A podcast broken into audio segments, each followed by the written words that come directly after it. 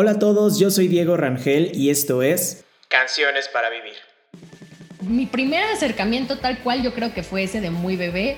Cuenta la leyenda en mi casa y siempre cuento esta historia que una vez me, estaban tratando de arrollar con, con una pieza musical de Mozart, ¿no? Entonces yo estaba llore y llore, que no quiero eso, que no sé qué, ya sabes lo que todo el mundo te recomienda de, ay, tienes que arrollar a tu bebé con música clásica. qué chido, qué cool. Y mi mamá, nah.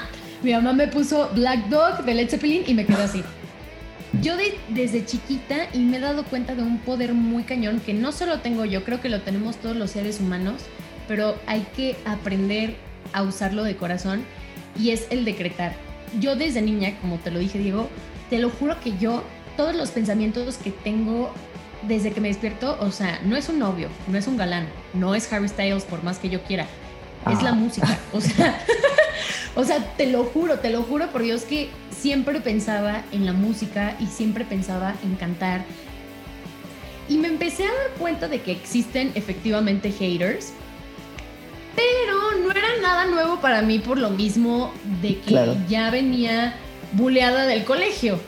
Entonces yo dije, bueno, si me odian mejor, así me dan pues más likes, más exposición, ¿no? Entonces eh, encontré algo muy bonito porque una parte eran de verdad, o sea, yo a mis patrons los veo como si fueran yo. Hola a todos, bienvenidos a Canciones para Vivir, el podcast en donde todos los lunes les compartiré historias inspiradoras de personas que están cambiando la industria musical. Mi invitada de hoy es Valentina Bata. Valentina es una rockera de corazón. Fue semifinalista de La Voz México en 2016 junto con J Balvin. Ha participado en campañas para Kellogg's y más recientemente estuvo en el Pepsi Center con Magic Nights junto con Alex Midi de Moenia.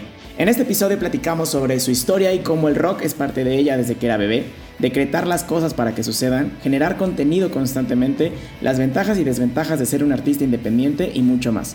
Disfruté mucho esta plática con Valentina, transmite una energía cañona, me divertí mucho y aprendí mucho de ella.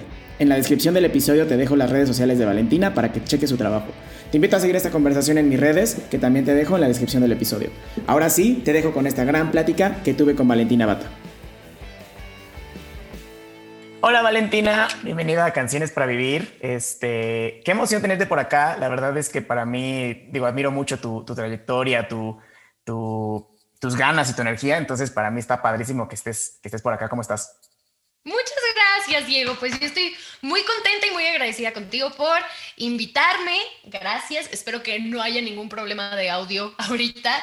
Y este, pues nada, emocionarte, emocionarte, emocionada de, de platicarte, de platicarte. ¿Qué me está pasando? No están escuchando esto, ¿eh? Perdónenme, me tomé un helado y traigo congelada la lengua, ¿ok? Muy emocionada de platicarte. y pues nada, gracias por tenerme aquí. Ah, gracias, gracias a ti, Valentina. Oye, ah, para empezar, bueno, a mí me encanta empezar mis entrevistas con, con unas preguntas rompehielo. Este, Para conocerte un poquito mejor, para romper el hielo, la dinámica de las preguntas es que me contestes con lo primero que se te venga al corazón, ¿va? Ok. Va, la primera pregunta es, ¿qué soñabas ser cuando eras niña? Cantante. Excelente. ¿Cuál es tu gusto, tu gusto culposo? Estoy... Eh, el reggaetón, pero no lo veo tanto ya como gusto culposo, entonces es lo primero que se me viene a la mente. Está bien, está bien. ya, no es tan culposo, pero sí, está bien. Exacto. ¿Qué haces para recargarte de energía? Eh, bailar, cantar, componer, eh, todo lo que tenga que ver con música, siempre, siempre, todo lo que tenga que ver con música. Despierto y pongo música, como y pongo música, hago ejercicio, pongo música. Wow. ¿Qué te pone la piel chinita? La música, canciones con melodías eh, melancólicas, eh, canciones que son obras maestras. ¿Se te viene una a la mente ahorita? Sí, eh, la de Elton John de Yellow Brick Road, otra que se llama Peace of Mind de Boston, Golden Slumbers de los Beatles y ah, hay muchas, pero me iría. wow, me gusta. ¿Qué, qué te causa curiosidad? ¿Qué me causa curiosidad? El futuro, miedo y curiosidad. Me causa curiosidad. Súper. Eh, ¿Cuál es tu momento favorito cuando estás arriba del escenario? Ay, wow, cuando sales, literalmente cuando sales a saludar al público, a la gente que te va a ver, eh, la primera canción siempre es la mejor. Wow. Algo que no sabes, pero te encantaría aprender. Algo que no sé, pero me encantaría aprender. Bueno, sí sé tocar la guitarra, pero no sé tocarla en cuanto a solos así muy cañones tipo Jimmy Page, Slash y demás. Eh, quiero aprender y lo voy a hacer. Eh, y me gustaría mucho poder eh, tocar solos en algún show. Wow. Y aparte tú que, eres súper rockera, entonces va. Sí, exacto. Sí, totalmente. Este, un consejo que te, que te dieron, pero decidiste no seguir. Eh, que hiciera todo lo que está de moda y no, no. y no lo seguí. Súper, qué bueno. Este, una canción que te salvó la vida. Wow, una canción que me salvó la vida y que siempre me salva la vida, creo que ya te la dije, es Golden Slumbers de, de ¿cómo se llama? De, The Beatles. Ajá. Y mm, esa, en realidad, creo que es esa. Es una gran canción. Este, ¿Qué canción le enseñarías a los extraterrestres cuando vengan a visitarnos? Bohemian Rhapsody. Wow, eres, te lo juro, como la décima persona que me, que me dice que Bohemian Rhapsody. O sea, neta, es una gran canción. Es que, ¿sabes qué? Es que es, una canción fuera de serie. Totalmente. O sea, literal, fuera de serie. No es, no es como así la estructura común, ni mucho menos. Al ratito yo te contaré algo que alguna vez leí, pero para no irme como gorda en tobogán. Entonces, continúa, por favor. ok, ok. Este, Valentina en tres palabras. Eh, Valentina en tres palabras. Energética, empática y loca. me gusta, me gusta. Y ya por último, Valentina, ¿cuál es tu lema de vida? Mi lema de vida es em, I didn't come this far to only come this far. Eh, pero es que nunca sé muy bien cómo decirlo en español exactamente porque creo que es más largo, pero básicamente es que, es que nunca eh, te conformes eh, con lo que tienes. Creo que siempre tienes que seguir trabajando porque nunca sabes dónde puedes estar en un futuro y la vida es una rueda de la fortuna y en esta vida se llegó para disfrutarla y para hacer lo que a uno le gusta. Me encanta, qué, qué, qué gran lema, me gusta mucho. Ya, sé, a mí también.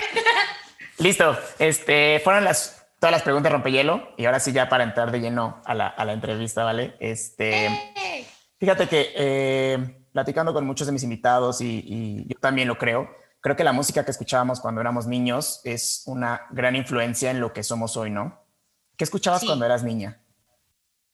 Yo que escuchaba cuando era niña, de todo. Escuchaba eh, puro rock por mi mamá. De hecho, se llama Cecilia, pero le decimos Ceci Rocks porque ella siempre ponía los Rolling Stones, siempre eh, ponía Queen, Bon Jovi, este, Elton John. Mi hermana Clau, la mayor, que me lleva 18 años, me enseñó The Beatles y pues desde ahí, como podrás ver ahora en mi cuarto que tú lo estás viendo, soy muy fan de los Beatles.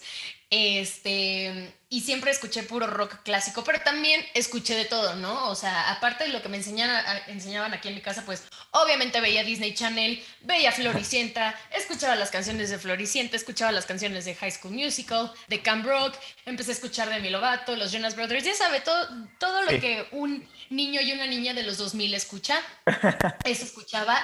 Este, también la música que estaba de moda en su momento, cuando salió Katy Perry, cuando salió Taylor Swift, cuando salieron todas estas grandes artistas de los 2000. Eh, pero siempre me llamó mucho, mucho la atención eh, el rock. El rock siempre me llamó la atención. Es con lo que más me siento identificada, con lo que más me siento energética, con lo que más me siento cómoda. Y eh, todo es culpa de mi mamá y de mi familia. De, Ceci y de Claudia son los, las culpables de que de que hoy sí, una rockera. Sí, ellas, justo. Oye, ¿y por qué? Fíjate que este, he escuchado en varias este, entrevistas y, documentales así de que el rock está muerto, ¿no? Este, Yo personalmente creo que no está muerto, sino que ha evolucionado. Em, porque el rock, más allá de como los sonidos y las guitarras y así, es como una actitud, ¿no? Em, Totalmente. ¿tú, ¿Tú qué actitud crees que tienes como para identificarte con el rock? Pues mira, todo el mundo me lo dice, pero independientemente de que todo el mundo me lo diga, a mí algo que me pasa con el rock es que me hace sentir muy, como te lo dije, muy en confianza, muy energética, como que siento que es un género en el cual puedes ser tú, o sea, no tienes no tienes que, que, que, o sea, por ejemplo, a veces siento que, que, el reggaetón está muy estancado en tienes que vestirte de esta forma y tienes que hablar así, tienes que hablar de esto, ¿no? Y en el rock puedes hablar de todo, literal. Entonces yo me siento muy energética, muy energética y, y, siento, me siento contenta, me siento feliz, me siento melancólica porque hay canciones muy buenas que también eh, son de amor, eh, que hablan de algo bonito en la vida. O sea, no, la gente que, que no sabe cree que el rock nada más habla de puras cosas dark y ya. la verdad es que no. Y yo también creo que el rock no está muerto. Si, si te das cuenta, esta Miley Cyrus acaba de hacer un disco de rock. El rock nunca va a morir. El rock, si, si te, es más, velo en el Super Bowl de, ¿quién te digo? De Lady Gaga, de Katy Perry. O sea, cuando tocan en vivo, que ¿cómo hacen sus canciones? Rock. Le meten guitarras rockeras porque al final es, es poder. Es como esta cosa como de empower, ya sabes. Entonces, nunca va a morir el rock. Como tú dices, creo que está evolucionando. Eh, como hay décadas que siempre hay algo que está de moda, eh, siempre hay algo que está pegando más, y es válido, ¿no? Pero hay muchos artistas que sin querer queriendo están regresando al rock, y eso está muy cool. Sí, totalmente, como que yo, yo, siento el rock como esta actitud como de rebeldía, de energía, de ir contra el sistema, y muchas veces escuchamos una canción, por ejemplo, de Katy Perry o de Taylor Swift, este, que igual su estilo, o sea, como tal, pudieras pensar que no es rockero, pero porque las estamos comparando con los Guns N' Roses y, y otros artistas de rock. Pero al final sus letras dicen eso, ¿no? Dicen esta rebeldía y esta ir contra de. Exacto, totalmente. Sí, totalmente. Y la verdad es que a mí o sea, me pone muy feliz que hoy en día hay muchos artistas independientes en, redes sociales, en la industria y demás, y no todos están yéndose por el mismo camino. O sea, como que resaltan más los que se están yendo por el mismo camino, pero eso ya es otro tema. Eh, pero está padre, o sea, está padre que ya hay como mucha variedad y, creo que hay que ponerle atención a esos artistas. Claro, totalmente. Oye, hace ratito me dijiste que Em, tu sueño cuando, cuando eras niña era que querías ser cantante, ¿no? Hoy lo estás cumpliendo, ¿no? O sea, todavía, me imagino que todavía te falta mucho, ya estás yendo por un camino increíble, pero sí. ¿cuáles fueron tus primeros acercamientos a la música, Vale? Este, ¿Te acuerdas de algún momento que fue como parteaguas para decidir dedicarte a esto? Yo creo que desde la panza de mi mamá. o sea, eh, no, te lo juro, porque yo me acuerdo que desde chiquita eh, de hecho, hace poquito, creo que hace como dos semanas más o menos, tres, me enseñaron unos videos míos de bebé, que luego te los paso para que los veas. Eh, unos videos míos de bebé, pero de verdad de meses de nacida, te lo juro, y ya después cuando tenía el año y más. Que mis hermanas, porque tengo dos hermanas, una que me lleva 18 y otra 14 años, entonces era la bebé, la bebé. Ah. Entonces jugaban conmigo y me ponían a Lenny Kravitz, la de American Woman ya sabes, sí, sí, este, me ponía todas esas canciones. Entonces, como mi primer acercamiento tal cual, yo creo que fue ese de muy bebé. Cuenta la leyenda en mi casa y siempre cuento esta historia que una vez me, estaban tratando de arrollar con, con una pieza musical de Mozart, ¿no? Entonces yo estaba llore y llore, yo no quiero eso, que no sé qué, ya sabes lo que todo el mundo te recomienda de, ay, tienes que arrollar a tu bebé con música clásica. qué chido, qué cool. Y mi mamá, no. Mi mamá me puso Black Dog de Led Zeppelin y me quedé así. Entonces yo vi esos videos y te lo juro que siento que yo ya tenía como, como, ¿cómo se dice? Eh, como esa sensación de la música, o sea, ah. obviamente no llevaba el ritmo tal cual como hoy lo llevo, pero, pero como que ya sabía los beats, ya sabía como ese feeling, ¿sabes? Entonces, sí, todo es culpa de mi familia porque me tenían como su muñequita ahí rockeando y me vestían y todo, todo, todo, todo. Ay, qué padre, la verdad es que está cañón, como dices, nos acostumbran como a, como a, cierto, a cierto tipo de música, ¿no? Y, y, como que igual como que te sacaron tal vez un poquito de, del molde, por así decirlo, poniéndote esta, ¿Sí? esta, esta, estas canciones, ¿no? Tan rockeras. Sí, exacto, totalmente. Oye, vale, participaste en La Voz México en 2016. Este, yo creo, yo creo mucho en, las horas vuelo, ¿no? Este, dicen que para que tú seas totalmente o, que seas experto en algo, tienes que acumular 10.000 horas de vuelo. Eh, hay un libro muy padre que me encanta que se llama eh, Fueras de serie. que, que habla de mm, todas las circunstancias que ocurren alrededor de una persona eh, para que sea un fuera de serie, ¿no? Este, habla de, de, Steve Jobs, todo lo que pasó y así, ¿no? Pero o sea, al final esas personas están listas cuando la oportunidad se les presenta. Eh, ¿Tú qué hacías antes de que se te presentara esta oportunidad en la voz que te ayudó a juntar estas horas vuelo y estar lista para esta oportunidad? O sea, no sé, ¿cantabas en, algún lado o, qué hacías antes de eso? Fíjate que no lo había visto así como me lo acabas de decir. Yo desde chiquita y me he dado cuenta de un poder muy cañón que no solo tengo yo, creo que lo tenemos todos los seres humanos, pero hay que aprender a usarlo de corazón y es el decretar. Yo desde niña, como te lo dije Diego, te lo juro que yo, todos los pensamientos que tengo desde que me despierto, o sea, no es un novio, no es un galán, no es Harry Styles por más que yo quiera, es la ah. música, o sea, o sea, te lo juro, te lo juro por Dios que siempre pensaba en la música y siempre pensaba en cantar, entonces, por ejemplo, a los siete años, me, seis o siete, es que nunca me acuerdo exactamente en, qué edad exacta fue, pero entre los seis y los siete años mi mamá dijo, ah, pues sabe cantar, la voy a meter a clases de canto, ¿no? Entonces me metió a clases de canto y estuve con muchos vocal coaches, muchos, muchos, y ahorita ya nada más tengo una que la amo, pero tomé como lo mejor de cada uno y también lo peor, ¿no? Que como que vas agarrando mañas, ¿no? Pero bueno, el punto es que sí me preparé desde chiquita porque me gustaba, o sea, nunca lo vi como un hobby, como que realmente lo vi como, no, yo voy a ser cantante y yo quiero ser la que está ahí en la televisión, yo quiero ser ella, ¿no? Después ya me metió a, clases de, de, batería, de guitarra, de piano, bla, bla, bla. Algunas funcionaron, otras no. Pero siempre me gustó mucho este rollo de la artisteada. Entonces, antes de la voz, pues siempre cantaba en mi casa, siempre cantaba en el colegio, me buleaban por eso.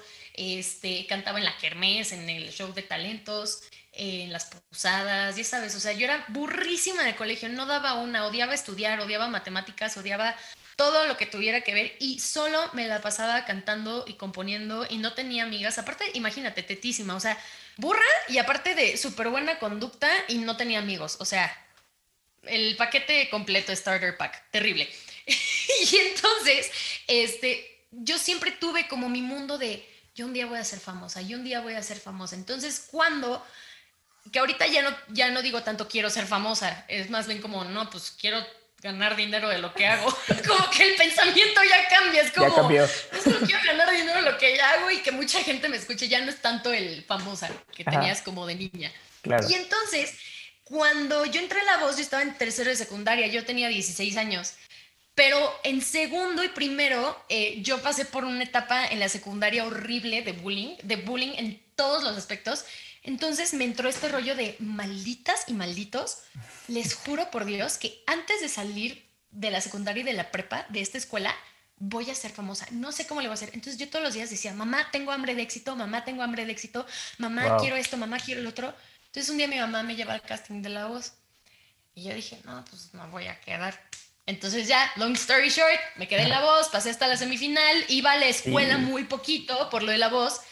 Y fue cuando dije, caray, o sea, decreta y se te va a dar, ¿no? Entonces, sí es un trabajo de todos los días, pero es un trabajo que, te gusta, es con amor. O sea, yo lo que hago ahorita siento que sigo siendo la misma Vale de ocho años que cantaba en su cuarto y daba sus conciertos en su cuarto, nada más que la diferencia ahora es que me grabo y lo subo y ya gente ya poco a poco me van conociendo, ¿no? Pero sí es un trabajo diario y te tiene que gustar y lo tienes que amar. Sí, y creo que algo muy importante que me dices, me dices ahorita es esta parte de amar lo que haces, ¿no? O sea, igual este, o sea, como que tú no lo veías como algo, algo que tenías que hacer, sino lo hacías porque lo, te gustaba, te, llamaba, te, pues te salía, ¿no? Solito. Este, sí. Y la verdad es que, pues al final, pues tal vez ahorita ya no lo ves así, en ese momento tal vez sí, de que querías demostrar algo. Este, pero al final, pues esas personas como que se van y, se quedan las realmente importantes, ¿no? Este, Exacto. Háblame, un poquito de tu, paso por la voz. Este, primero, ¿qué, fue lo que más aprendiste en, esa etapa? Digo, al final tenías 16 años, este, como que me imagino que es como una esponjita que iba absorbiendo todo. ¿Qué, qué, es lo que más aprendiste en esa etapa? Ay, fue la mejor experiencia de mi vida hasta el momento, junto con otra, este, que ya tuve como dos años después pero justo la voz, yo, yo entré a los 16 y todos en la voz eran mucho más grandes que yo, o sea, de 18 para arriba. Entonces, tú lo sabes, eh, ¿cuántos años tienes? Yo tengo 29. 29, ¿en serio no? Yo pensé que tenías 25, 24, 25. todo el mundo me dice eso. Y ahorita porque traigo un poquito de barba, pero si me le quito la barba soy de 20. No, te ves súper chavo. Yo, yo me veo 25, 26, me veo muy grande y tengo 21. Entonces es como... Pero bueno, entré de 16 y ya sabes que cuando vas creciendo te vas maleando, como que vas perdiendo un poco la fe, ¿no? Entonces imagínate que yo llegué de 16 años, bulleada de la escuela, sin amigas y yo siempre he sido, pues, muy platicadora, ¿no? Siempre he sido como, ay, quiero amigos, ay, que no sé qué, ay, ta, ta, ta. así súper energética. Entonces llegué hacia la voz. Entonces todo el mundo me veía así de, eh, pues qué, buen, qué buena onda, ¿no? Y este, entonces la verdad es que yo a la voz llegué a divertirme. O sea, no, no, sí llegué con estas ganas de, más que ganar, como de querer dejar huella, porque algo pasa en estos programas, que es muy cierto. Em, muchos van a competir y a querer ganar. Y la verdad es que ese no es el chiste. Yo tengo un amigo que, que acaba de entrar a La Voz, que todavía no sale, pero va a haber otra temporada. este, y me dijo, es que quiero ganar. Le dije, eh, Chuchito, no voy a decir el nombre, le dije, Chuchito, neta, eh, no pienses en ganar, piensa en dejar huella. Y lo que me pasó a mí en la voz fue algo muy bonito porque logré conectar con, con, el público. Era una chavita de 16 años que le gustaba el rock, que estaba bien loca, energética, como que era algo diferente a lo que se veía eh, con, con, los demás participantes. Y, y lo digo eh, con toda la humildad del mundo, pero es que creo que es bien importante dejar huella y dejar tu marca ahí, ¿no? Entonces yo pasaba y pasaba y pasaba y yo, y, yo, ¿y por qué estoy pasando, no? Y me di cuenta porque al final era, o sea, independientemente de, la voz, el talento, lo que tú quieras, era esa conexión con la gente que estaba viendo la televisión. Y eso era súper importante. Entonces, hasta hoy todavía eh, sigo manteniendo el contacto con esos butters, esos fans que los amo con todo mi corazón. Este, y, tratando de mantener eso, ¿no? Esa esencia, porque al final es algo con lo que la gente se identifica. Entonces, siento que fue el tiempo perfecto que entré a los 16 años, entré sin, ¿cómo se dice? Sin maldad, no sé cómo decirlo, o sea, sin experiencia previa, o sea, de que cantaba en, academias, en escuelas y demás, y hasta ahí, o sea, y llegué a partir Mothers y dije, yo de aquí soy, y voy a rockear, pero no era con, con instinto como competitivo, era de, quiero romper Mothers y superarme a mí, era eso. Y sabes que me, me, ahorita que lo comentas, esta parte de dejar huella, yo me acuerdo, o sea, fue en 2016, ¿no? Hace cinco años. Este, yo me acuerdo cuando, cuando vi tu audición con Highway to Hell, estaba con mis papás viendo, viendo la voz y dije, wow, o sea, la piel chinita en el... Y, creo que a todos los coaches, ¿no? Que en el momento que se voltean todos al mismo tiempo. gracias, Diego. Y, cuando inicié este proyecto, o sea, digo, eso fue hace cinco años, ¿no? Yo inicié este proyecto de, de este podcast hace un año, bueno, como en finales del año pasado. Y me acordé de ti y dije, wow, tengo que entrevistar a esta, esta niña que me puso la piel chinita. Eh, cuando vi su audición, ¿no? Entonces, pues ahí estás dejando huella, ¿no? O sea. Eh, Muchas gracias. no, a ti, gracias a ti. Oye, vale, te, empezaste, te empezaste a dar a conocer, o sea, poco a poco en, esta etapa. Eh, sí.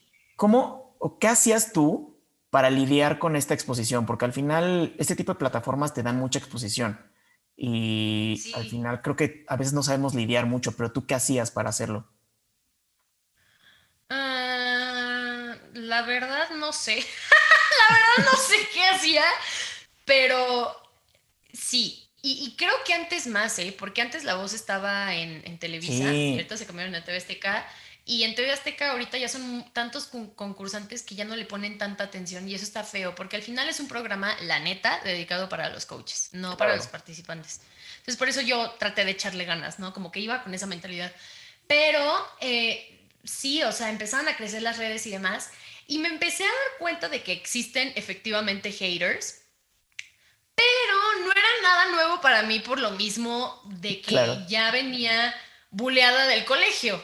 Entonces yo dije, bueno, si me odian mejor, así me dan pues más likes, más exposición, ¿no? Entonces eh, encontré algo muy bonito porque una parte eran de verdad, o sea, yo a mis batters los veo como si fueran yo, o sea, neta se sentían súper identificados, como si fueran valentinos y valentinas, este, que, les gusta la misma música, que, se expresan igual. Entonces, encontré algo súper bonito y, y, más que, porque luego como artista te gusta que te aplaudan, pero más que te aplaudan es muy padre ver que tú puedes estar ayudando a alguien, ya sea con tu voz, con tu contenido, con tu música. Creo que eso es lo más importante, hasta se me enchina la piel, porque el, mundo necesita ayuda de alguna forma y necesita una distracción bonita. Y qué mejor que con música, ¿no? Pero también existe esta parte de los haters que, híjole, sí, sí me atacaban gacho. O sea, era como, es que esta niña grita, no canta. Y yo, es que ese es mi timbre de voz. Entonces llega un punto en el que quieres dar explicaciones. Claro. Que dices, está bien, ya, no importa. Bueno, si hay unos que me conocen por gritar, bueno, mejor que me conozcan por gritar que no me conozcan, ¿no? Entonces como que empecé a cambiar mucho el pensamiento y al final no, nunca vas a ser monedita de oro para nadie, la verdad, nunca. O sea, nunca vas a ser suficiente para nadie, nunca vas a ser eh, bonita para nadie, nunca vas a ser perfecta para nadie, nunca vas a ser, nunca, es imposible porque el ser humano es así. Y está bien, porque porque así también como que yo voy aprendiendo, o sea, por ejemplo, hay veces que me dicen, es que gritas mucho, ¿no? Entonces es como, bueno, a ver, chance tienen razón. Entonces hablo con mi vocal coach, oye, es que, ¿sabes qué? Tengo esto y no sé qué pasa y como que trato de corregirlo. Si hay de plano cosas que digo, bueno, ya, no, tampoco me voy a estresar, pero como que es parte de, ya llevo cinco años lidiando como con las redes sociales y cada vez va aumentando más. Entonces, hay días en los que sí me afecta, y en los que sí estoy como de, mejor no los leas y ya, no pasa nada, ¿no? Porque si es como, es demasiado y la gente no sabe el trabajo, deja tú el trabajo que haces, el trabajo emocional que es como artista eh, estar lidiando con esas cosas, porque tienes que estar muy cañón en tu centro y si tú te dejas llevar por un solo comentario tonto o bobo desde una persona que está echado en el sillón de su casa, bye Bye. Entonces, desde la voz ya, vengo como preparada a no tener que dar explicaciones, solo aprender de lo malo. Creo, que eso, es lo importante, ¿no? O sea, no, no engancharte en dar explicaciones a alguien que ni las merece, ¿no? O sea, al final, como dices, una persona que está en su sillón sin hacer nada, o sea, tú estás trabajando por tu sueño y esta persona... Claro. Sí, yo, me cuesta mucho trabajo entender el, la mentalidad o, cómo piensa un hater. Y, y sabes que me, me, enfoco la verdad. Luego le ponía mucha atención, eh, atenciones, mucha atención a, a, los malos comentarios y decía, güey, pero tengo unos batters de verdad. O sea, son más buenos los comentarios. O sea, mejor checa esos, contéstale a esa gente que te quiere, que te apoya. Entonces, como que vas, es poco a poco. Pero es difícil, ¿no? O sea, yo, porque sea al final ves 100 comentarios buenos y ves uno malo y, es como, ese es el que te pega, ¿no? Sí. O sea, obviamente el, chiste es no... Y te cambia la, la, expectativa de todo. O sea, cuando tú ves que la gente, por ejemplo, critica mucho a esta Bárbara de Regil, que yo no entiendo por qué, como que tú desde persona normal, que tiene una chamba, por así decirlo, normal, dices, ay, sí, Bárbara de Regil, no sé qué. Pero cuando empiezas a dedicarte a esto, que ojo, yo apenas estoy empezando, cuando empiezas a dedicarte a esto, dices, es que la gente es tonta. O sea, la gente no se da cuenta que al final es una persona como tú, simple y sencillamente le tocó la mala pata de ser figura pública. No, y además, este, pues al final ellos tienen, o sea, estas personas que, que, se exponen, se atreven a hacerlo, ¿no? A exponerse y a, y a platicar lo que piensan y, y, lo hacen de la mejor forma, ¿no? Para ayudar a alguien más, ¿no? O sea, no, nunca lo van a hacer como para perjudicar a alguien. Exacto, sí, exacto. Sí está gacho, sí está loco. Oye, vale, la, voz este, fue como un trampolín, ¿no? Lo que, lo que platicábamos, ¿no? Como esta plataforma que te dio esta exposición. Eh, se terminó, llegaste a semifinal. Este, cuéntame cómo fueron los primeros días eh, al salir de ahí. ¿Te sentiste perdida? Eh, ¿cómo, ¿Cómo fue? Ay, bien cool. bien padre porque me sacó de mi zona de confort. O sea, es que perdí, el día que perdí obviamente lloré, obviamente estaba devastada, no quería saber nada, pero fue un día, Pero me sentí bien porque dije, bueno, vale, llegaste lejos. ¿Cuál era tu objetivo? Y como te lo dije a ti desde el principio, dejar huella y darte a conocer. Es, ese era el objetivo. Lo demás, gracias a Dios que no ganaste porque era un contrato de 10 años con una disquera que no iba a hacer absolutamente nada contigo. Gracias a Dios no ganaste. Y yo, exacto, sí, ok, ¿no? Pero sí hubo un punto en el que me, me sentía muy estancada porque terminó la voz pero haz cuenta que los programas los grabas como un como dos meses antes. Ok. O sea, ya te estás viendo en la tele y haciendo. Entonces, como que más bien fue un año entero que le dediqué a la voz. Entonces, había terminado la voz y eran dos meses y yo seguía subiendo cosas de la voz y veía que todos subían cosas de la voz. Y ya la gente ya no apelaba. Y yo, ahí se me vino el mundo abajo y dije, fuck my life. Dije, renovar o morir, ¿qué vas a hacer ahora? Y yo, así de, ¿qué hago? ¿Qué hago? Porque pues tenía 16 y yo así de, ¿qué hago? ¿Qué hago? Entonces ahí fue cuando aprendí que un artista tiene que estar innovando y renovándose, porque si estás ofreciendo más de lo mismo todo el tiempo, la gente... No, o sea, bye. Y tengo muchos amigos que se quedaron estancados ahí.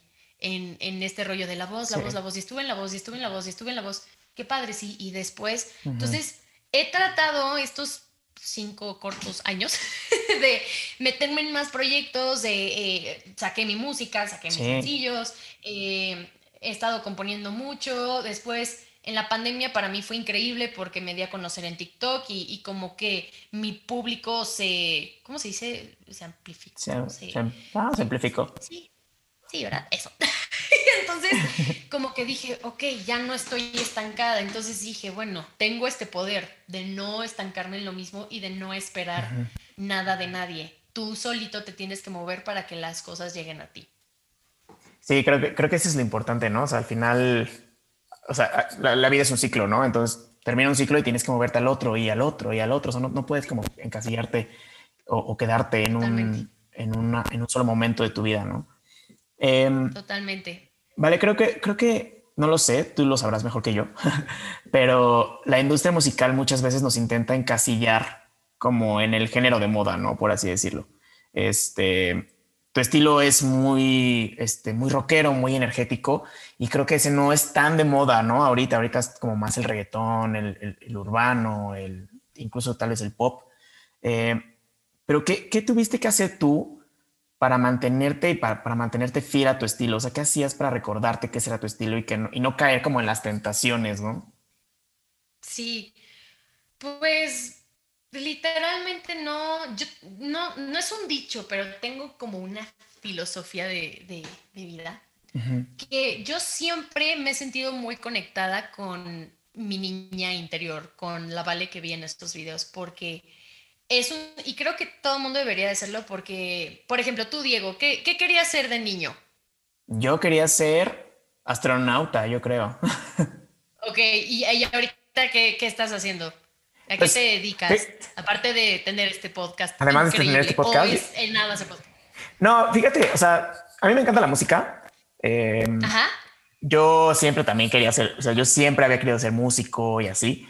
Pero, o sea, vi que mi talento no está en la música como tal. O sea, me encanta cantar y toco la guitarra y el piano y así, pero como que mi talento no está tanto en, eso. Y no porque no sea bueno, sino porque no estoy tan dispuesto a dedicarle mi tiempo y mi vida en eso, ¿no?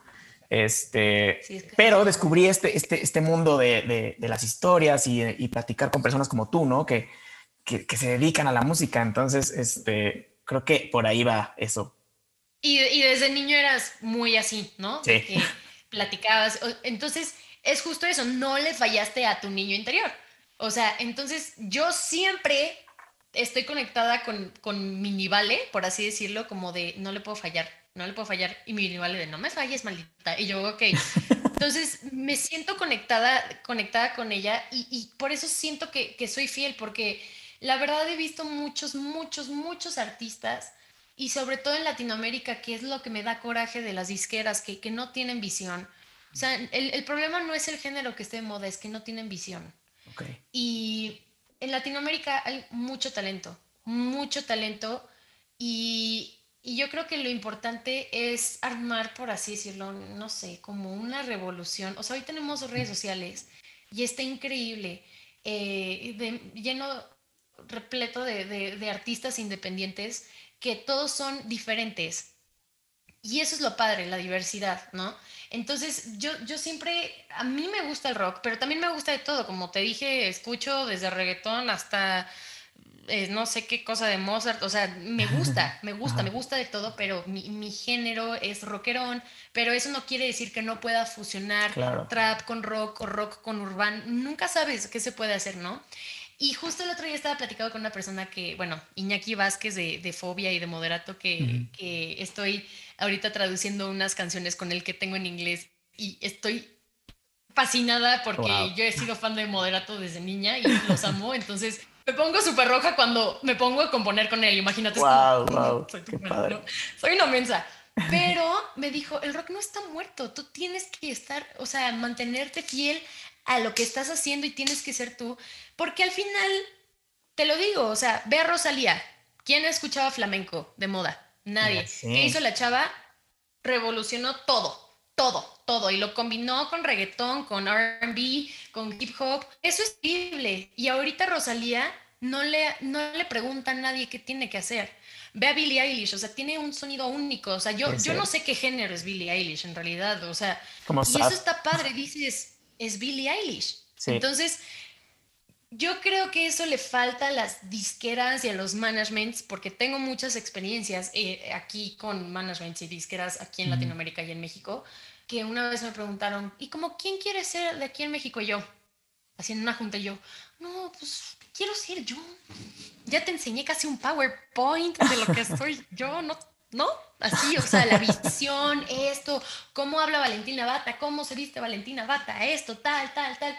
Y ellos, sí, pero no sé qué. Y hasta que un día me dicen, es que la verdad nos fijamos más en, los followers que en el talento. Ahí dije, mm. o sea, te lo juro. Entonces, falta visión. Falta apostarle a talentos así como Dr. Dre le apostó a Eminem y salvaron a Interscope Records porque llegó Eminem y fue el mejor artista de, de sus tiempos. O sea, claro.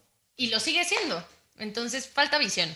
Y, creo que también, o sea, es, o sea, creo que sí se encasillan en los géneros, ¿no?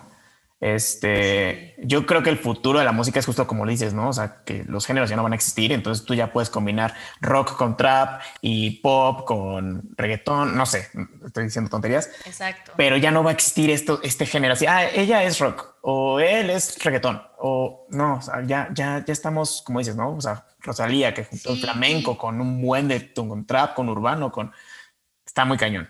O sea, creo que para allá va todo sí, esto. Está muy cañón. Y sí. eres, un artista independiente, ¿no? Sí, eh, orgullosamente. Háblame de eso. ¿Cuáles son, ¿Cuáles son las ventajas y las desventajas de ser un artista independiente? Necesito dinero. Si alguien quiere ser eh, mi, ¿cómo se dice? Eh, no sugar daddy, no quiero un sugar daddy. ¿cómo, ¿cómo, se dice? El que invierte en ti. Un ¿Eh? patrocinador. Un patrocinador. Eso es lo único que necesita un artista independiente, por favor.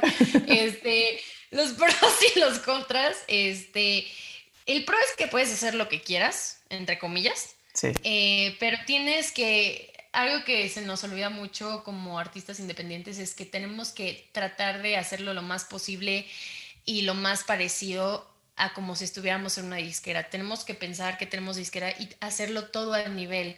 Porque a veces dices, ay, soy artista independiente y subo lo que yo quiera cuando quiera y la cosa no es así. O sea, te lo digo porque me ha pasado que subo un sencillo y ya, ya está. Y hubo una vez que no le hice la promoción que, que se tenía que hacer, o sea, es un rollo. Y luego como artista independiente no tienes manager, no tienes un equipo como tal, o sea, mi equipo es mi familia. Este, hace poquito tuve un manager, pero eh, por cosas de la vida decidimos ya, ya no estar juntos, pero trabajamos por proyecto. Decidí trabajar por proyecto mejor eh, por el momento con las personas, eh, porque pues nunca sabes. Entonces, trabajas con marcas y luego ese dinero que te entra pues lo tienes que guardar para una producción. O sea, al final eres artista y tu propio manager y eso está muy cañón. cuando te hace falta la parte económica, ¿no? Entonces, como que tienes que administrar bien tu lana y por eso hace ayer o antier subí un video a TikTok eh, que se llama Alguien por ahí, que es de la película La La Land de Someone in the Crowd, que no sé si la viste. Sí, pero me encanta. Habla de lo único que necesita un artista independiente es a alguien que lo vea y diga, wow, lo voy a llevar a, a, la cima o a la fama o a donde tú quieras, ¿no? Al lugar correcto. Entonces, sí, o sea, hay muchas cosas que la gente dice, ay, wow, ser artista independiente, hago lo que quiera. Mm, no, o sea, trata de hacerlo como si tuvieras una disquera.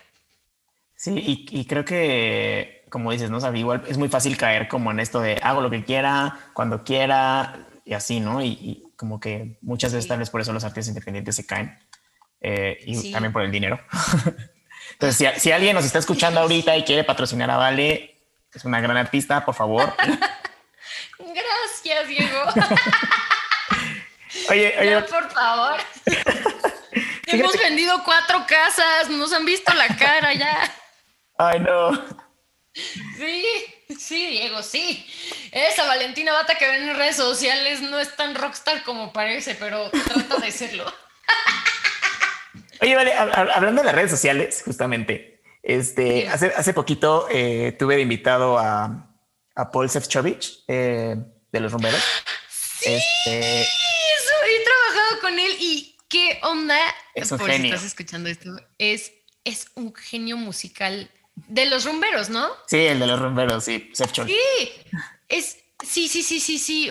¿qué, ¿Qué onda? ¿Por qué? O sea, yo no entiendo por qué no tiene más seguidores de los que. No, yo tampoco lo entiendo, neta. Yo soy de los rumberos, soy fan porque neta, la, música de los rumberos es increíble y aparte, Paul es un genio. O sea, neta, su cabeza le gira. Es un genio. Está muy es cañón. Un genio, es un genio, está muy cañón. Y, justo platicaba con él este, de que hoy en día el artista em, tiene que ser ya como esta, como un poco más, como un poco influencer, ¿no? Como ya usar las redes sociales y compartir contenido y así, ¿no? Yo sé que tú estás en todos lados, ¿no? En, TikTok, en, Instagram, en Facebook, en Twitter. ¿Cómo haces para generar tanto contenido? O sea, ¿de dónde te sale tanto contenido y cómo, cómo lidias con eso? ¿Qué haces? No sé qué hago, Diego. no sé qué hago, pero es que justo ahorita estoy en un punto en el que mi disciplina se fue para abajo porque hay, hay puntos en los que es, ok, voy a hacer contenido. Es como, híjole, pero no estás componiendo. Y yo, bueno, voy a componer. Y todos, híjole, pero te están bajando los seguidores. Y es como, voy a hacer contenido. ¿Y a qué hora vas a componer? Y es como, ¡ah! estás todo el tiempo con los cables cruzados. A mí me pasa eso. Entonces, sí es complicado porque luego se me acaban las ideas o tengo las ideas, pero luego no las puedo hacer porque no me agarra la inspiración. No sé si, si has hablado con otros artistas, pero cuando te agarra la inspiración es cuando tienes que hacerlo y cuando no, no te va a salir. Por más que trates, no te va a salir. No, no te va a salir, punto, no te va a salir. Entonces, por ejemplo, yo, yo admiro mucho Paul porque de verdad, ayer estaba viendo justo unas historias de él que la gente le ponían como unas oraciones, no sé si las viste del calor, del, clima, que dije, no lo puedo creer, pero aparte no se encasilla a un género, o sea, hacía de todo, tiene una mente, o sea, de verdad que yo digo, no lo puedo creer, entonces yo creo que esos son los creadores de contenido que tienen que tener éxito en redes sociales. Supongamos que yo no existo, supongamos que yo soy alguien que ni usa TikTok, que odia las redes y ya. De verdad, Paul y, gente como él son las personas que deberían tener igual de seguidores que, un Kuno, que muchos que hacen lip syncs en, TikTok, porque de verdad necesitamos contenido de valor, contenido de valor, o sea, el otro día yo hice un live que nunca me había pasado, que subí una cosa que me esforcé muchísimo, que no le fue tan bien, pero el siguiente día, ayer lo, lo posteó Eugenio Derbez, entonces fue como, ¿qué? No manches, y lloré, así de, no, porque me tardé cuatro días, ¿no? Sí, no, y entonces, entonces estuvo increíble. Y, pero yo lloraba y decía, es que no puedo creer que sale un tipo a eructarles en la cara en las historias a sus seguidores y tiene 5 millones de seguidores y uno partiéndose la cara son las cosas que te estresan como creador de contenido y artista y tienes que ser como influencer, pero después dices, yo solo quiero ganar un Grammy, quiero encerrarme en un estudio, ya no quiero hacer videos a lo güey, o sea, te entra una... sí, un montón de cosas, ¿no? ¿Qué piensas? Sí, entonces luego no sabes a dónde estás yendo, pero, o sea, como que dices, bueno, me están subiendo los seguidores y es como, ¿y ahora qué? Y mi canción, mi sencillo, puta, no, no he hecho nada, tengo que hacerlo de sencillo, pero tienes que mantener tus redes. Es un rollo. apoyen artistas, influencers independientes, por favor, gracias. Sí, es que, ¿sabes qué? Creo que yo, también me, identifico mucho con lo que dices porque yo también conozco muchas personas que generan mucho contenido de valor que no tienen el, el, el alcance o, o, la cantidad de seguidores que deberían y personas que no hacen nada, o sea, pongo nada entre comillas porque sé que también lleva un trabajo. Ajá, sí, claro. Pero no es tan de valor, ¿no? Igual que se hicieron virales tal vez por un video y, y, ya no hacen nada después. Como que igual dices, ¿por qué se lo merece él y yo no, no? Yo que sí le estoy echando ganas y... Ah, sí, me identifico mucho. Pero ahí te viene como un rollo de dices, bueno, ¿cómo me subo a eso que está haciendo él? Combinándolo con lo que yo hago. Y eso es algo que yo le quiero aconsejar a nuestros oyentes, que de verdad, o sea, si algo te choca, no lo copies, pero inspírate en eso para hacerlo a tu forma. Es como, por ejemplo, yo vi un trend que te ponías en el espejo, que fue mi primer millón en TikTok. Así el que le fue súper bien de primer día de clases de canto, segundo día de clases de canto. ah, sí lo vi, wow. ese, sí, justo, pues yo estaba viendo videos súper mensos de primer día yendo a no sé qué, y yo, ah, pues sí hago uno de clases de canto.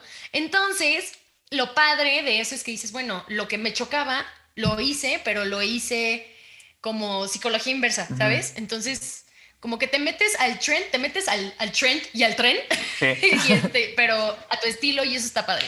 Sí, creo que, y, por algo están funcionando esas cosas y como que tienes que ver por qué está funcionando y darle tu estilo para, para subirte al tren. Exacto. Exacto. Eh, vale, hablando, hablando ahora sí de las, de las composiciones y de, de tu trabajo ya musical. Eh, a finales del 2020 lanzaste Aquí estoy. Em, platícame un poquito de esa canción. Creo que lo que escucho de esa canción es que es un poquito más como, como una canción como de libertad hacia ti, ¿no? Como de, bueno, eso, es lo que a mí me transmite. Eh, ahorita que me cuentas que, que, no eras tal vez como la más querida en la secundaria y, y como que esta canción, como que esta canción es como esta, este de, miren, aquí estoy, ¿no? Cuéntame, cuéntame esta canción. Sí, es, es como una emoción, es de todo. Mi perro está ladrando de la emoción, perdón. Mi perro es popular y ladra por todo, qué pena. Eh, es como una combinación de todo entre ese rollo psicológico que traía de la escuela. Pero cuando salí de la escuela me di cuenta que me convertí en una niña súper feliz porque todos mis amigos no son de la escuela. Tengo uno de la escuela, dos, tres, hasta, mm, hasta ahí. O sea, entonces también se trata un poquito como de todas las experiencias que he tenido a lo largo de estos cinco largos años en la industria, de que te dicen, no, es que no tienes que cantar esto, no, es que así, esto no, esto no, esto no. Pero la verdad es que los grandes artistas hoy en día que están pegando eh, no le hicieron caso a los, a los que les dijeron por dónde irse. Yo, mira, te voy a comentar, hay una conocida que, que, es cantante, no voy a decir su nombre ni nada, pero me da mucha tristeza porque le están metiendo mucho, mucha promoción mal hecha a su sencillo, le están invirtiendo millones, por así decirlo. Y te metes a su, a su, a su video en YouTube y tiene como más de 2 millones de visitas y 30 comentarios. Y que dices, híjole, la están engañando durísimo. Como que son esas cosas que dices, ¿por qué? ¿Por qué le están haciendo esto? Entonces, le invierten a personas que, que, nada que ver y las engañan. Entonces, es como, a mí me pasó eso. O sea, digo, nunca he tenido eh, seguidores comprados ni nada, pero en algún, en algún momento me lo ofrecieron y me dijeron, es que es la única forma que vas a pegar. Y yo así de, no, es mejor tener 60 vistas, pero 60 personas que van a, vayan a comprar tu boleto que 3 millones falsos, ¿no? Entonces, como que esa canción trata un poquito de eso, de, de decir, me vale lo que digas, aquí estoy y la voy a romper, no sé si en seis meses, un año, 10 años, 20 años, pero la voy a romper y ahí me vas a ver. Entonces, es un poquito eh, de motivación. sí, totalmente. Te digo, a, mí, a mí me transmite mucha libertad, mucho como, pues sí, yo creo que, esa es la palabra, como libertad, como de aquí estoy, véanme y voy para allá y no voy a parar, ¿no? Este... Exacto, así es tal cual. Oye, vale, em, hace rato me comentabas, ¿no? O sea, nosotros vemos a una Valentina en, en redes sociales, eh, pero pues obviamente tú también tienes tu, tu vida, ¿no? Atrás de eso, que, que no, nosotros tal vez no vemos. Em, dentro de esta vida de Valentina hay días buenos, hay días malos. Eh, particularmente en los malos, eh, ¿qué haces para no desmotivarte? O sea, para no decir, para no parar.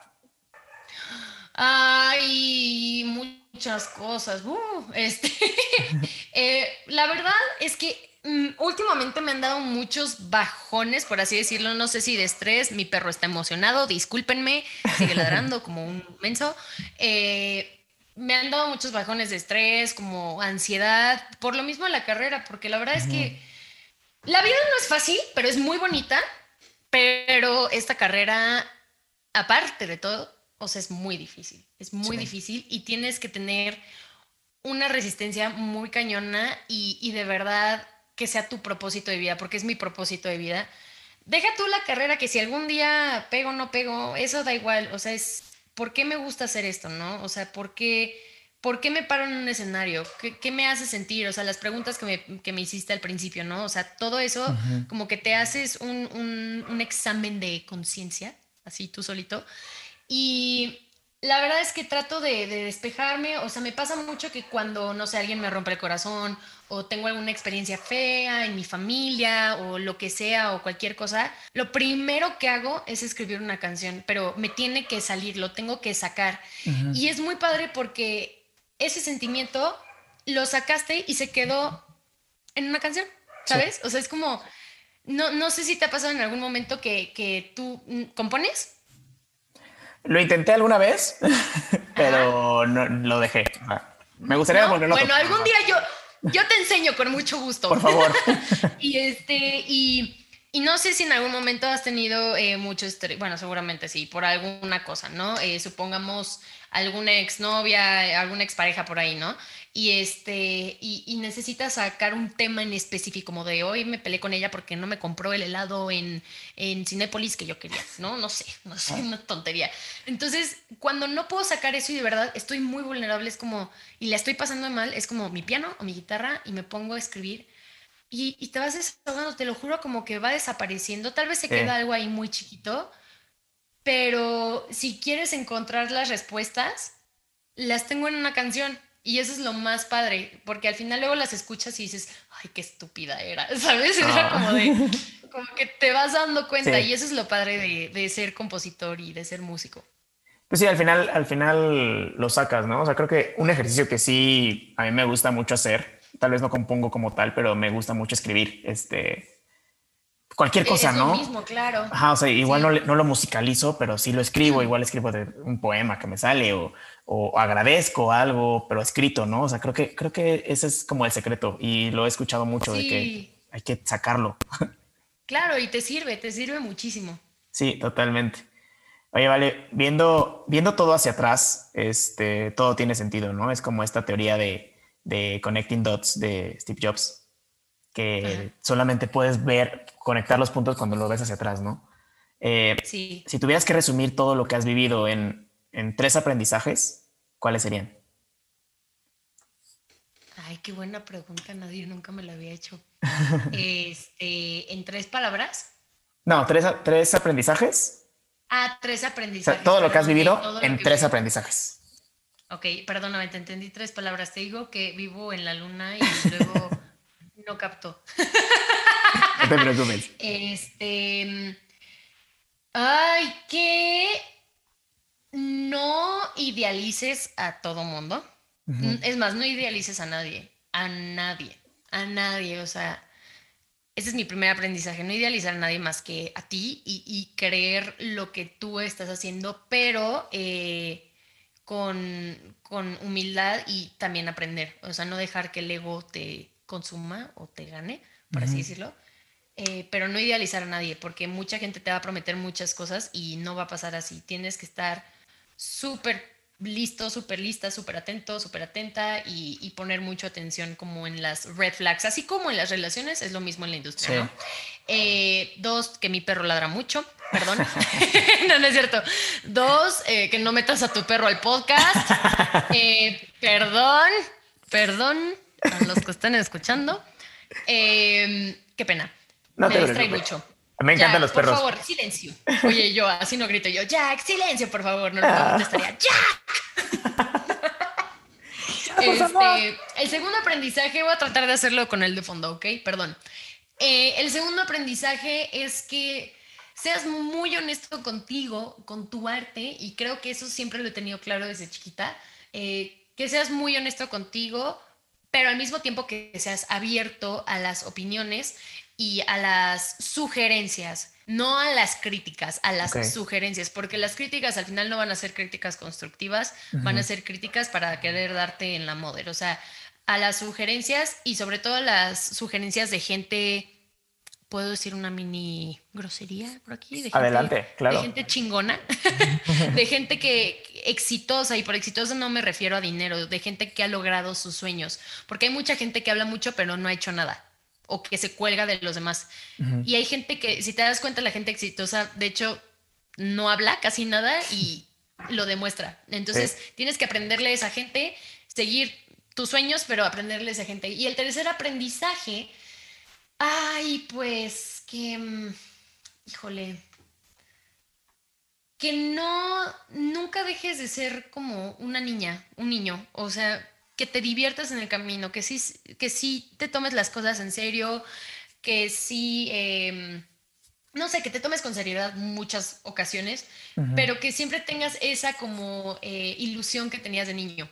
Siempre es súper importante porque siento que muchos la perdemos y nos volvemos muy serios y nos empezamos a moldear como la gente quiere que seamos cuando no debe de ser así porque al final los artistas que pegan son los que nunca se moldearon a a los que, a los que sí estaban moldeaditos y esos pasaron. Sí. Bye. O sea, nadie se acuerda de ellos. O sea, no me digas que Michael Jackson le siguió los pasos a Chuchito Pérez, que nadie se acuerda de Chuchito Pérez. claro. ¿Sabes? Entonces, como que siempre hay que tener esa imaginación y esa ilusión que teníamos desde niños para, para dejar huella, justo. Y también va muy, muy de la mano de lo que platicábamos hace ratito, ¿no? De que siempre le seas como fiel a tu niño interior, que no le falles. No le falles a esa, Valentina chiquita que, quería ser cantante. Exacto. no. Exacto. vale, ya, ya para, ir, para ir cerrando, eh, tengo tres últimas preguntas para ti. Es, em, la dinámica es diferente a las del principio. En esta sí te puedes explayar un poquito más.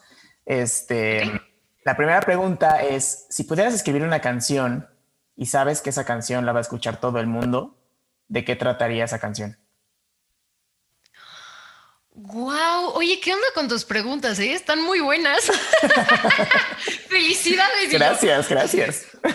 si pudiera escribir una canción para que todo el mundo la escuche, ¿de qué trataría? ¿De qué se trataría? Ay, de muchas cosas. Eh, yo creo que me voy a ver muy repetitiva, pero justo tengo una canción así que no he sacado. Eh, digo, no la he terminado. Ajá pero habla justo de eso, de acordarte de lo que siempre, siempre quisiste ser de niño.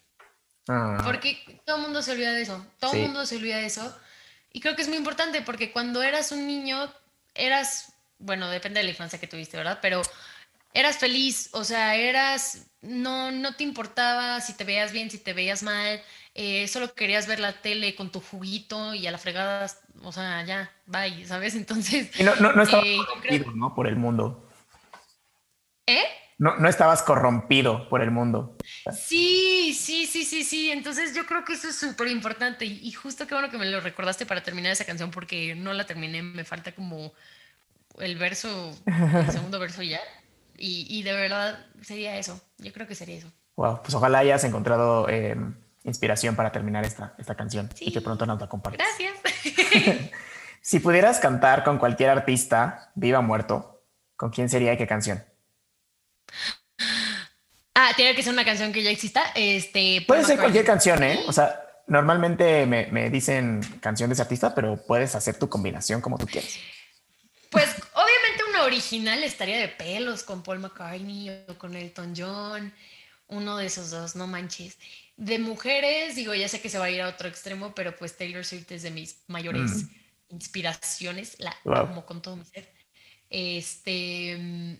Y si te, tuviera que ser una canción que exista, pues tal vez Helter Skelter con Paul McCartney. Me muero. Y con Harry Styles, ¿no? Ah, no, sí, porque se me olvidó, Harry. Yo te amo, te amo, perdón. Ay, qué tonta. Ay, qué inmensa. Claro, ya, a- a- obvios. Armamos una banda de Elton John con Harry Styles, Taylor Swift, Valentina. Ándale. Sí, tal cual. Y la última pregunta, Vale, eh, ¿a quién deberíamos estar escuchando todos ahorita? Una recomendación que tengas. ¡Ah, Valentina Bata! No, no es cierto. Sí. No, al primero a los Beatles, por favor. ok. Yo sé que todo el mundo los ha escuchado, pero escuchen a los Beatles. Son, son, ay, son magia. Son magia. Este, y a mí me cambiaron la vida, literal. Entonces, los Beatles. Y ya, si se quieren ir a otro extremo, Valentina Bata es, es buena onda, tiene buen corazón y, y pues es, es cool, es chida. Muy chida. Sí, totalmente, totalmente. Que, que- vayan a escucharte la- todas las canciones que tienes. Creo que son tres, ¿no? En Spotify, o bueno, originales. Sí, ya son Este, cuatro ahorita con, con una de Navidad que saqué, bueno, pues a Navidad. En Navidad. Este, pues ya, ya son cuatro. Están Cuatro canciones, este, y, y todos los covers que tienes increíbles. Fíjate que eh, Muchas gracias. Te, te- voy a decir algo personal. eh, algo que a mí me inspiró mucho a regresar a tocar el ukulele fue una, un cover que subiste de, de The Killers, de em, la de. em, ¡Ay, en serio! ¡Qué cool! Sí, es que sabía tocar el, el ukulele, pero lo dejé ahí arrumbado y de repente te escuché cantar esta canción de The Killers y dije, wow, que se puede hacer eso con el ukulele. Y fue muy inspirador. Muchas gracias. Qué, qué, qué- qué chistoso que, que te fijaste en ese cover. Yo pensé que estaba ahí en el olvido, pero gracias. No, me encanta. Muchas gracias. Pues bueno, vale, esto pues ya, ya, ya terminamos la entrevista y pues ya nada más te, te pido que nos, que nos digas en dónde te pueden seguir, qué, qué estás haciendo ahorita, qué sigue para, para tu carrera. Em, cuéntanos, cuéntanos todo. Ay, muchas, pues, pues antes que nada, gracias Diego. Aplausos, te queremos mucho nosotros, los Batters y yo, gracias. gracias por esta entrevista, estuvo muy original, muy bonita. Mi perro está emocionadísimo. Ah, sí, ya, ya lo escuchamos. Amó, amó la entrevista, es un maldito. Ahorita me las Ahorita va a ver. Con besos porque lo amo, pero bueno. Ah. Este. Eh, pues nada, me pueden encontrar en todas las redes sociales como Valentina Bata, Bata como bata de baño, pero con doble T. eh, en Instagram, Facebook, eh, Twitter, Twitter con guion bajo al final eh, y TikTok, por supuesto. Este, que ahí subo mucho contenido. En, en realidad en todas las redes sociales, menos en Twitter. Ahí me desahogo emocionalmente, pero. Como todos, cool también. como todos en Twitter. Y en Spotify, y en Spotify, obviamente también estoy como Valentina Bata, también en- en Apple Music, en todas las plataformas digitales. Tengo cuatro canciones, eh, aquí estoy, ya valió tú y yo y, y mi Navidad, por si quieren entrar en Navidad. y pues nada, próximamente eh, va a haber mucha música nueva, eh, ya diferente, obviamente es rock, pero algo ya más actual, eh, ya más moderno, por así decirlo. Y estoy muy emocionada por todo lo que se viene y pues para los que nos están escuchando y ya me conocían, muchas gracias por, por apoyarme, por seguirme, eh, por comentarme. su apoyo significa muchísimo para mí y pues nada, recuerden apoyar a su artista independiente favorito y a Diego Rangel, que es un tipazo. Muchas gracias, Valentina. Eh, disfruté mucho esta entrevista. Eh, como te dije y te lo sigo diciendo, este, me encanta tu energía, me encanta lo que haces. Este, Gracias. totalmente deberíamos est- estar todos escuchándote ahorita.